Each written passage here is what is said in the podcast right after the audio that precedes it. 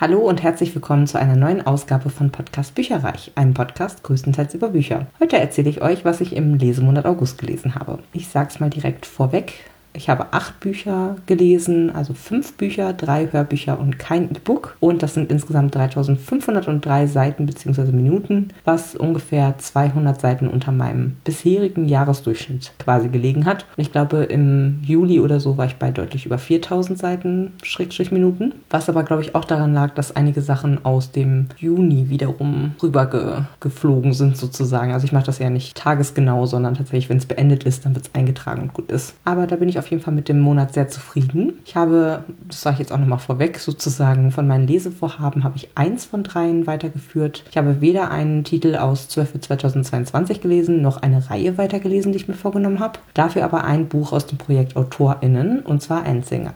Aber beginnen wollen wir den Monat mit Clockwork Angel von Cassandra Clare. Ich hatte ja noch beim Dicke Büchercamp mitgemacht. Das ist eine Aktion von Nordbreze auf Instagram, ja, wo eigentlich man Bücher lesen soll, die über 500 Seiten lang sind. Clockwork Angel hatte 550 Seiten. Davon habe ich die eine Hälfte im Juli schon gelesen, aber eben im August als erstes Buch beendet. Und das Buch stammt ursprünglich aus dem Jahr 2010, wurde jetzt aber 2022 nochmal neu aufgelegt von der Bücherbüchse mit einem wunderschönen Farbschnitt, beziehungsweise von Penguin Random House. Ähm, aber ich habe, wie gesagt, die Farbschnittvariante von der Bücherbüchse. Das war eine Leserunde mit Melanie vom Podcast Seitensprung. Und zwar haben wir das ein bisschen zwischengeschoben. Wir lesen ja eigentlich die City Off-Reihe, aber dieses Buch soll solle man dazwischen schieben, bevor man City of Fallen Angels liest. Das ist Band 4 der Reihe. Und ich wurde bei dieser Leserunde auch ein bisschen abgehängt. Ich habe es vorhin schon gesagt, die erste Hälfte habe ich noch im Juli geschafft, aber ja, ich habe dann noch einige Zeit gebraucht, um das Ganze im August dann zu beenden. Und die Leserunde selber ging nur bis Ende Juli. Dementsprechend wurde ich da ein bisschen abgehängt, war aber nicht weiter schlimm. Ich fand die Änderung, die da vorgenommen wurde, richtig, richtig gut. Es war nämlich vorher so, dass wir eine relativ inaktive Leserundengruppe hatten, bei der ich schon kurz davor war, auszusteigen, weil es wirklich außer mir vielleicht noch eine andere Person gegeben hat, die da irgendwie was reingeschrieben hat, aber auch nicht zu den Abschnitten, sondern teilweise dann zu den Gesamtbüchern und so. Und jetzt wurden zwei Gruppen zu einer zusammengefasst und da hat jetzt mal richtig aktiv Austausch geherrscht und das fand ich echt gut. Insofern freue ich mich da weiterhin teilzunehmen. Dieses Buch ist äh, der erste Band von einer anderen Reihe derselben Autorin sozusagen, ist äh, historische Fantasy, also wir befinden uns im London des 19. Jahrhunderts. Es hat Steampunk-Elemente, was ich auch sehr cool finde, und rätselhafte Vorkommnisse, die es zu ergründen gilt. Natürlich, bei Claire darf der Humor nicht fehlen. Wir treffen auch allerhand liebenswerte oder auch in Erinnerung bleibende Charaktere, die irgendwie was ganz Besonderes sind. Die Protagonistin Tessa wird von einem gefälschten Brief aus London nach New York weggelockt, beziehungsweise genau andersrum, aus New York nach London gelockt. Den Brief hat angeblich ihr Bruder geschrieben und nachdem die Tante der beiden Waisen an einer Krankheit jetzt verstorben ist, hält Tessa dort auch nichts mehr und kaum in London angekommen gerät sie in die Fänge von zwei zwielichten Hexenschwestern und findet heraus, dass sie ihre Gestalt wandeln kann. Und wenn sie das tut, dann hat sie auch die Gefühle und Erinnerungen derjenigen, in deren Haut sie sozusagen schlüpft, kann sie dann auch wahrnehmen, ähm, hat teilweise die Erinnerungen, wie gesagt. Und das ist eine seltene und kostbare Gabe und die Unterwelt möchte diese nur allzu gerne für sich beanspruchen. Aber auch damals gab es schon Schattenjäger und so lernt Tessa Will, Jem, Charlotte, Henry und Jessamine kennen und macht sich mit ihnen zusammen auf die Suche nach ihrem verschollenen Bruder. Gleichzeitig halten rätselhafte Morde die Stadt in Atem und ein schwarzer Magierzirkel scheint damit zu tun zu haben. Es hat mir wieder gut gefallen. Tessa ist deutlich reifer als Clary insbesondere im ersten Buch gewesen ist und ich bin mit ihr insgesamt wärmer geworden. Gleichzeitig ist es nichts wirklich Außergewöhnliches oder irgendwie Überraschendes. Ich finde, es ist halt solide Fantasy Fantasy mit Romance-Anteil und auch eine ordentliche Prise Humor ist damit immer drin. Und es gibt auch immer eigentlich eine witzige und herzerwärmende Gruppendynamik. Aber ich muss sagen, dass die Kapitel jeweils so gute 20 bis 30 Seiten umfasst haben und es waren auch kaum Absätze da. Deswegen, es hat sich teilweise für mich total gezogen. Es gab zwar durchaus viele Dialoge, aber die dann ziemlich ausufernd tatsächlich. Und deswegen war teilweise meine Lust daran, danach zu greifen, sehr gering. Und deswegen gibt es jetzt von mir für dieses Buch drei Sterne. Das zweite Buch, was ich im August beendet habe, war Der schönste Zufall meines Lebens von Laura Jane Williams. Das ist ein Rezensionsexemplar aus dem Knauer Verlag, ist auch im August frisch erschienen mit 351 Seiten. Das hatte ich mit auf einer Geschäftsreise, so ein bisschen Contemporary Romance. Penny möchte so gerne einen Mann und ein Kind haben, aber viele Männer sind einfach so merkwürdig fragwürdig. Sie glaubt, in Francesco eine gute Wahl getroffen zu haben, doch dann führt ein Krankheitsfall in der Familie dazu, dass Penny den Pub ihres Onkels außerhalb Londons betreuen muss und auf einmal kann sie sich vor interessierten Männern kaum retten und muss sich entscheiden. Auf Englisch heißt das Buch auch The Love Square, weil Penny sich zwischen drei verschiedenen Männern entscheiden muss. Wen wird sie wählen? Das Buch ließ sich total flüssig lesen und es waren auch ein paar kurze erotische Szenen dabei, aber ich fand einfach, es war ein bisschen zu viel gewollt. Es werden hier diverse Themen in Anführungsstrichen vermischt, was ja grundsätzlich erstmal nicht verkehrt ist. Es war mir hier nur, wie gesagt, ein bisschen zu viel, was angesprochen wurde. Zum Beispiel selbstbestimmtes Leben, eine überstandene Krebserkrankung, damit einhergehend eine künstliche Befruchtung und auch Leihmutterschaft, da Penny selber keine Kinder mehr austragen kann. Natürlich die Liebe bzw. die Affären mit den drei sehr unterschiedlichen Männern. Hm, außerdem, wie führt man ein Sternerestaurant? Stadt versus Dorf. Eine bunte Vielfalt an gefühlt krampfhaft divers gestalteten Nebencharakteren, also schwul, lesbisch, nicht-binär, verschiedene ethnische Wurzeln. Das hört sich an sich interessant und löblich an, aber es wurde auch total viel zwischen den Themen so gesprungen aus meiner Sicht. Also es fühlte sich sehr oft bewusst konstruiert an. Mal steht bei Penny das Liebesviereck im Vordergrund und Pennys Gedanken drehen sich nur noch darum, welchen Mann sie da quasi wählen soll. Aber dann kommt der Kinderwunsch wieder an erster Stelle und es war dadurch irgendwie ja ein, ein durchaus witziges, unterhaltsames, buntes Potpourri. Aber das hat mich einfach ein bisschen überfordert, muss ich sagen. Mir war es, wie gesagt, ein bisschen zu viel. Witzig fand ich allerdings die Diskussion einiger Charaktere zwischendurch mal ganz random, ob man erst die Socken oder erst die Hose anziehen sollte. Das fand ich sehr, sehr lustig und würde dem Ganzen drei Sterne geben. Und PS, ich verstehe nicht so ganz, was es mit dem deutschen Titel auf sich hat und welcher Zufall gemeint sein soll. Also selbst nachdem ich es jetzt gelesen habe, finde ich dann doch, das Liebesviereck wäre irgendwie als Direktübersetzung aus meiner Sicht ein bisschen passender gewesen.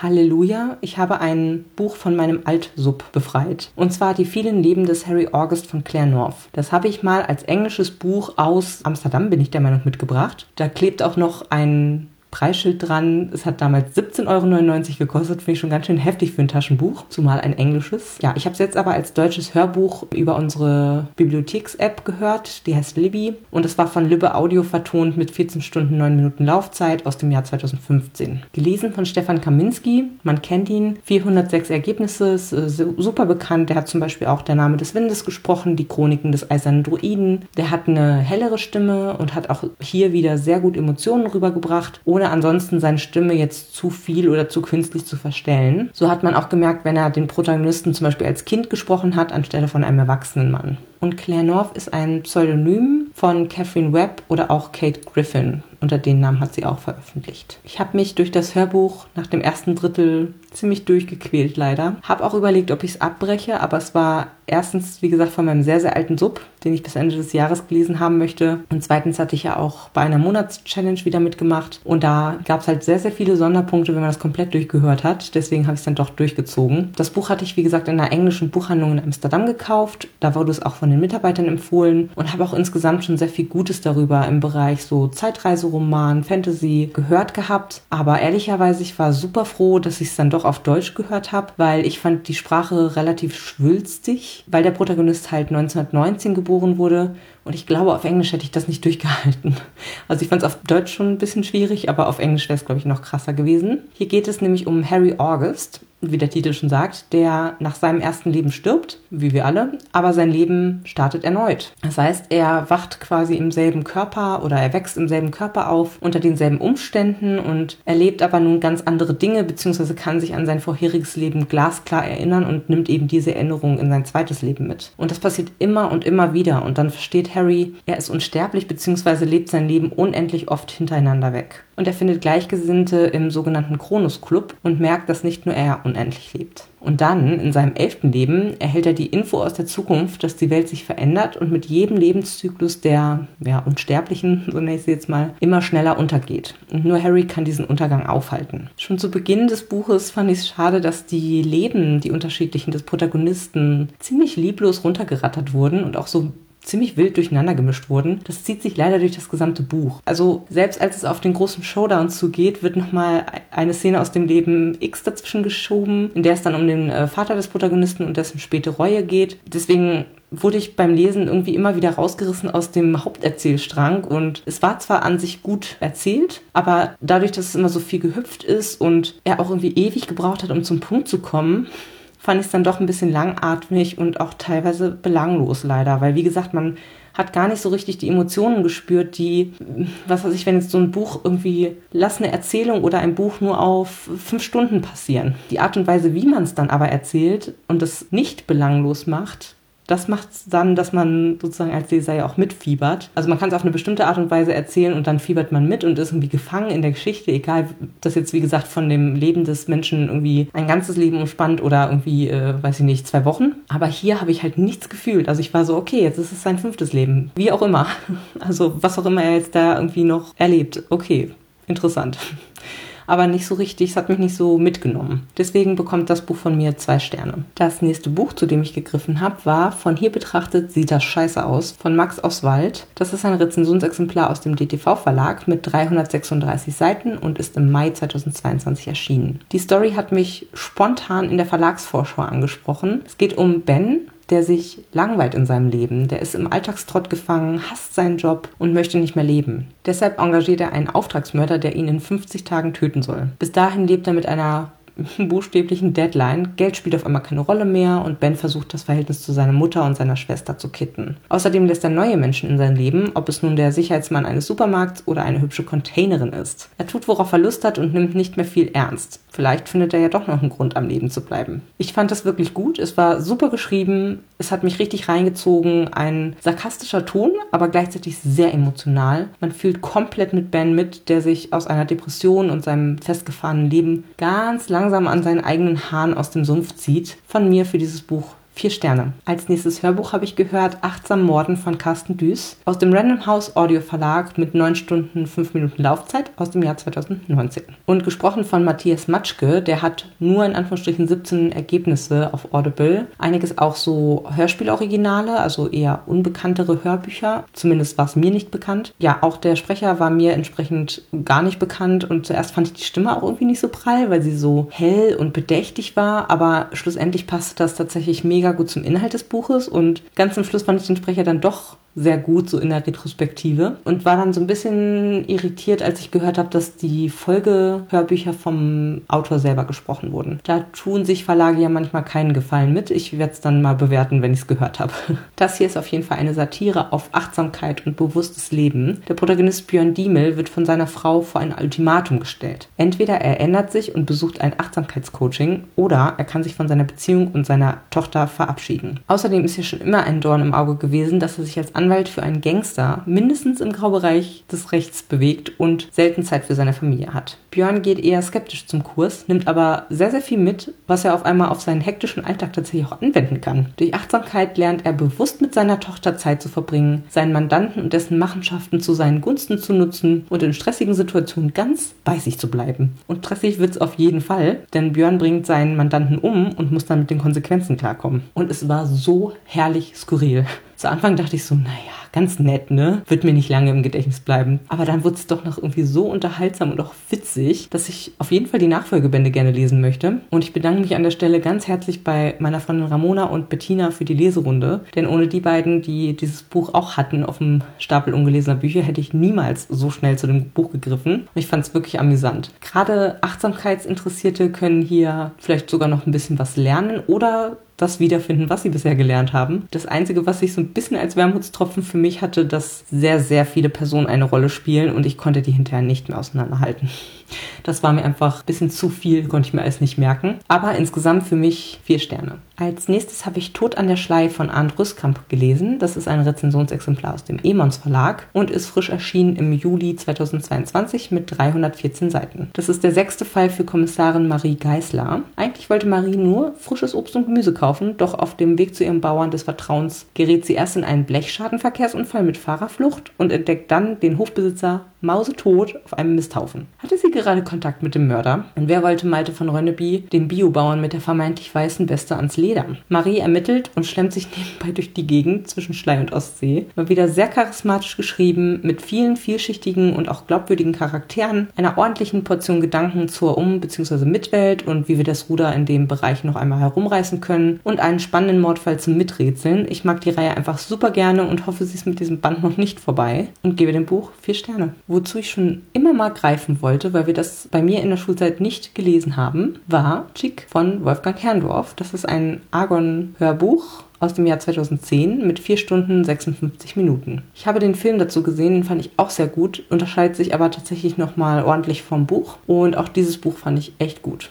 Das ist ein Roadtrip-Jugendbuch, das wahrscheinlich, ja, wie gesagt, jedem außer mir bereits bekannt war. Es wird mittlerweile nämlich auch an Schulen gelesen, soweit ich weiß, und ist auch sonst ein ziemlicher Bestseller gewesen. Es geht um Mike, der ist ein gelangweilter Teenie reicher Eltern, der heimlich in Tatjana, dem schönsten Mädchen seiner Klasse, verliebt ist. Und als die Sommerferien beginnen, fährt seine alkoholkranke Mutter mal wieder in die Entzugsklinik und sein mittlerweile bankrotter Vater seilt sich mit der Sekretärin ab. Das heißt, ihm stehen ein Sommer voller Trübsalblasen auf dem Programm, wenn nicht Mike in der Schule Chick kennengelernt hätte. Die beiden freunden sich an und mit seiner draufgängerischen Art und No-Bullshit-Mentalität überredet Chick Mike in einem geklauten Lader in die Walachei zu fahren. Dort wohnen nämlich sein Onkel. Los geht die wilde Fahrt und die beiden Jungen an der Schwelle zum Erwachsensein entkommen brenzligen Situationen und haben eine Menge übermütigen Spaß. Ich als Leserin übrigens auch. Ich habe mich köstlich beömmelt über ihre Schlagabtäusche, darüber, ob es zum Beispiel jüdische Zigeuner gibt oder ob die Walachei ein tatsächlicher Ort ist. Herrlich. Es war auch toll geschrieben, daher habe ich mir Wolfgang Herrndorfs äh, Biografie auf Goodreads mal durchgelesen und leider, leider hatte er einen Gehirntumor und sich 2013 selbst umgebracht. Allerdings hat er den Erfolg von Chick noch mitgekriegt und es gibt auch ein, ja, sozusagen inoffizielles Sequel, Bilder deiner großen Liebe, über ein Mädchen, das die beiden auf ihrer Reise kurz kennenlernen. Gelesen wird das Ganze übrigens von Hanno Koffler, der hat nur neun Ergebnisse auf Audible, war mir auch unbekannt, hat es aber echt super gelesen und er hatte eher eine helle Stimme, die auch sehr gut zu den beiden jugendlichen Protagonisten gepasst hat. Und er hat Chick auch ganz anders gesprochen als Mike, wodurch ja die Unterschiede in puncto Charakter, Herkunft, vielleicht auch Sprachherkunft sozusagen auch super wiedergespiegelt wurden und man immer wusste, wer gerade redet. Von mir vier Sterne. Das letzte Buch, was ich im August gelesen habe, war End Singer aus der Lotuskrieg-Reihe von Jay Christoph. Auch das war ein eher dickes Buch, was über 500 Seiten stark war. Mit seinen 784 Seiten aus dem Verlag Crosscult mit so einem farbigen Buchschnitt und so einem Kanji-Zeichen an der Seite und ist im Mai 2022 erschienen. Für mich war es leider der schwächste Band der Reihe, obwohl sie insgesamt super empfehlenswert ist. Der dritte und Abschlussband der der Lotuskrieg-Reihe. Deswegen erzähle ich jetzt nichts zum Inhalt, großartig. Nur so viel, wie in dem Bereich Fantasy im Grunde erwünscht oder häufig zu finden, findet in diesem Band eine große Schlacht statt, ein großes Finale. Und es sterben auch einige geliebte oder verhasste Charaktere. Es gibt auch eine Moral von der Geschichte. Und ich habe mich wieder gut unterhalten gefühlt. Auch die Vorgeschichte einiger Charaktere wird endlich erzählt, sodass alles so geschichtentechnisch rund war, alles miteinander verknüpft war und so weiter und so fort. Insofern supi. Aber es gab so ein paar Details, die für mich ziemlich unlogisch waren. Und es hat sich tatsächlich stellenweise ziemlich in die Länge gezogen, weil es teilweise seitenweise Beschreibungen gab, fast ohne Dialoge. Ja, war ein bisschen anstrengend tatsächlich vom Durchlesen manchmal. Ich habe zwischen drei und vier Sternen geschwankt, tendiere aber eher zu drei, deswegen sage ich jetzt auch gleich drei. Ja, und meine Freundin Ramona, mit der ich das in der Leserunde gelesen habe, hat mich darauf aufmerksam gemacht, dass es noch eine Art Prequel bzw. Novellenband geben wird, was Anfang November in Deutschland rauskommt. Und das ist nicht The, sondern Last Storm Dancer von Jack Christoph. Und da geht es um ja, die Vorgeschichte schlussendlich, also zwei verschiedene, eine Novelle und eine Kurzgeschichte aus der Zeit, bevor der erste Band losgeht sozusagen. Und das interessiert mich auf jeden Fall auch, weil ich dazu kaufen und lesen, aber wie gesagt, für Endsinger leider nur drei Sterne. Und nun möchtet ihr natürlich wissen, wie hoch ist eigentlich mein Sub momentan. Bei den Büchern sind insgesamt neun hinzugekommen. 61 habe ich jetzt insgesamt. Ich habe zwar fünf beziehungsweise sechs gelesen, also ich habe ja die vielen Leben des Harry August sowohl als Buch als auch als Hörbuch vom Sub dann runterschmeißen können, nachdem ich es als Hörbuch gehört habe. Dementsprechend habe ich offiziell quasi sechs gelesen, habe aber folgende Bücher hinzubekommen. Von der Bücherbüchse mit buntem Farbschnitt. Cinderella ist tot von Kaylin Barron sowie Unearthed und Undying von Amy Kaufman und Megan Spooner, Lore oder Lore von Alexandra Bracken, dann die drei Bücher der Zeitenzauber-Trilogie von Eva Völler, Shadowland von Rainer Wegwert und Springstorm. Springstorm von Marie Grashoff. Außerdem hatte ich mir vorbestellt ein signiertes Exemplar von Rise of the Witch Queen, Beraubte Magie von Verena Bachmann. Da hatte ich ja den ersten Band dieses Jahr gelesen und war total begeistert. Der kommt von der Buchhandlung Graf. Und ich habe noch die Rezensionsexemplare Diese eine Entscheidung von Karine Tools, Unsere verschwundenen Herzen von Celeste Inc., The Other Black Girl von Zakia Dalila Harris Aurora erleuchtet von Amy Kaufman und Jay Christoph sowie Tod an der Schleife von Arndt Ruskamp bekommen. Bei den Hörbüchern sind es momentan 105 ungehörte Hörbücher. Das sind insgesamt plus drei. Ich habe zwar drei gehört, ähm, habe aber acht hinzubekommen und zwei sind quasi in Anführungsstrichen verloren gegangen. Erkläre ich gleich. Also die acht, die ich hinzubekommen habe, waren Achtsam Morden von Carsten Düss, für diese Leserunde habe ich mir die von Libby ausgeliehen. Außerdem habe ich noch die beiden Nachfolgebände direkt besorgt. Das Kind in mir will achtsam morden und achtsam morden am Rande der Welt. Kommen auch aus der Bibu quasi. Und auch die Stunde, in der ich zu glauben begann von Wally Lamb, ist auch von der Bibliothek. Und diese Geschichte gehört zu meinem absoluten Altsub. Insofern versuche ich die ja immer so ein bisschen doppelt hinzukriegen, sodass ich die dann schneller lese. Außerdem sind Rezensionsexemplare hinzugekommen und zwar Stille blutet von Ursula Poznanski, von Kawai Strong Washburn, Haie in Zeiten von Erlösern,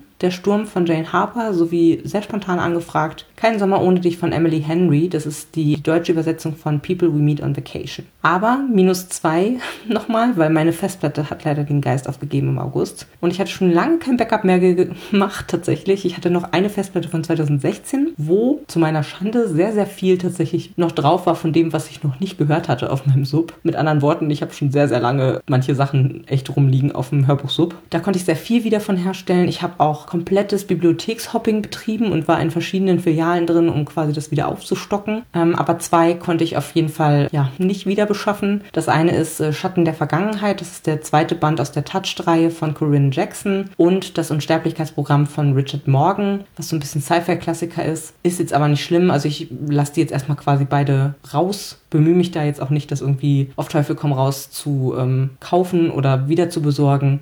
Ja, weil ich mir auch denke, ähm, ist jetzt nicht weiter wild. Es sind im Grunde, wenn ich wirklich bei Touch 1 dann fertig bin irgendwann mal und dann Touch 2 noch lesen möchte, dann kann ich es mir immer noch dann besorgen. Oder eben, vielleicht ist es dann auch ausleihbereit über Libby zum Beispiel. Also das äh, ist soweit nicht schlimm, sind jetzt runtergewandert und somit eben trotz nur drei gehörten und acht dazu bekommenen habe ich jetzt eben insgesamt nur plus drei. Und bei den E-Books können wir kurz und knackig bleiben. Ich habe keins gelesen, keins hinzubekommen, also sind wir weiterhin bei 101. Das war's von meiner Seite. Ich hoffe, ihr hattet Spaß beim Hören der Folge und freue mich, wenn ihr einen Kommentar da lasst, zum Beispiel auf buicherreich.net. Da gibt es in jeder Episode nochmal so eine extra Seite für und dort dann Kommentar spalten. Also vielleicht mögt ihr mir auch mal erzählen, was ihr so im Monat gelesen oder gehört habt. Gerne auch einen Link zu eurem Blog oder so. Das ist auch super. Freue ich mich drüber. Bis zum nächsten Mal. Tschüss.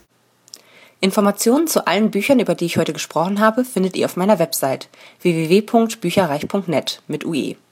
Ihr könnt dort oder auf Facebook unter www.facebook.de slash podcastbuicherreich in einem Wort durch mit mir in Kontakt treten.